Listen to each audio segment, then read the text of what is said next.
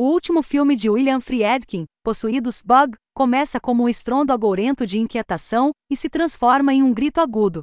Os últimos 20 minutos são extremamente intensos. Uma personalidade paranoica encontra seu parceiro e eles se enfrentam à loucura. Para Friedkin, diretor de O Exorcista, é uma obra de paixão desenfreada. Suas estrelas, Ashley Judd e Michael Shannon, alcançam uma espécie de intensidade maníaca que é assustadora não apenas em si mesma, mas porque você quase teme pelos atores. Eles estão trabalhando sem rede. O filme é baseado em uma peça de Tracy Letts, uma atriz e dramaturga do Teatro Steppenwolf de Chicago, que fez sucesso aqui e em Nova York. Agnes White, Ashley Judd, é uma garçonete solitária, que escapou de seu ex-marido Jerry Gross, Harry Connick Jr., recém-saído da prisão. Ela vive em um hotel de beira de estrada e é apresentada por R.C. Lincolns, sua colega de trabalho, a Peter Evans, Michael Shannon, um veterano da Guerra do Golfo. Peter é obcecado por insetos e logo se relaciona com Agnes. Porém, ela passa a viver um pesadelo claustrofóbico quando diversos insetos começam a invadir sua vida. No filme, conhecemos Agnes, Judy, uma garçonete em um bar lésbico onk-tonk, que mora em um motel decadente.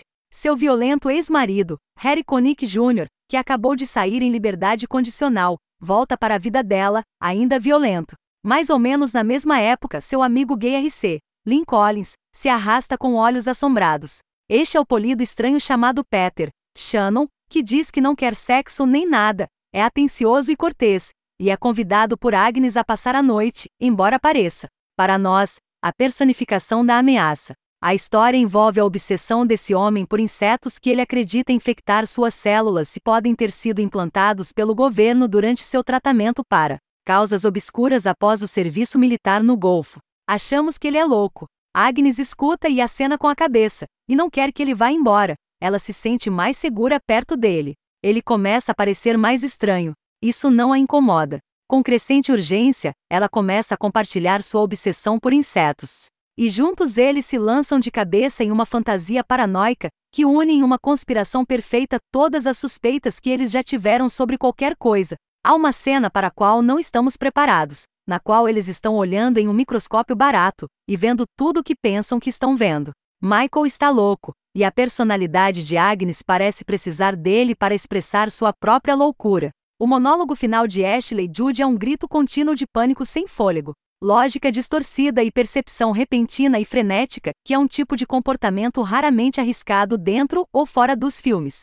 Pode não ser Shakespeare, mas não é mais fácil. Shannon, um membro do A Red Yorkshire Theatre em Chicago, apresenta seu próprio monólogo incessante e rápido sobre a loucura. Ele tem um discurso assustador que assusta o público, mas faz todo sentido para Agnes. Seu foco e concentração se comparam em alguns aspectos ao trabalho de Peter Green, no assustador Clean, Chave de Logic e Riga. O filme é enxuto, direto e implacável. Muito disso acontece no quarto do motel, que no final foi transformado em uma caverna sinistra forrada com papel alumínio. Uma espécie de abrigo antiaéreo psíquico contra as emissões do governo, ou quem sabe o que mais. Eles estão nos observando, diz Peter, o problema com Possuídos é que não temos tanto medo por nós mesmos quanto pelos personagens do filme.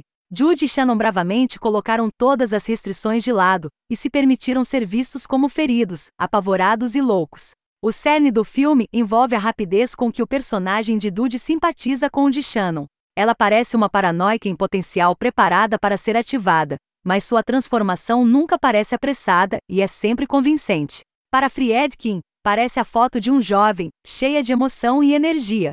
Algumas resenhas criticaram Bug por revelar suas origens como uma peça, já que a maior parte se passa em um cenário. Mas é claro que sim, não há nada aqui para se abrir, e todos os motivos para criar uma sensação claustrofóbica.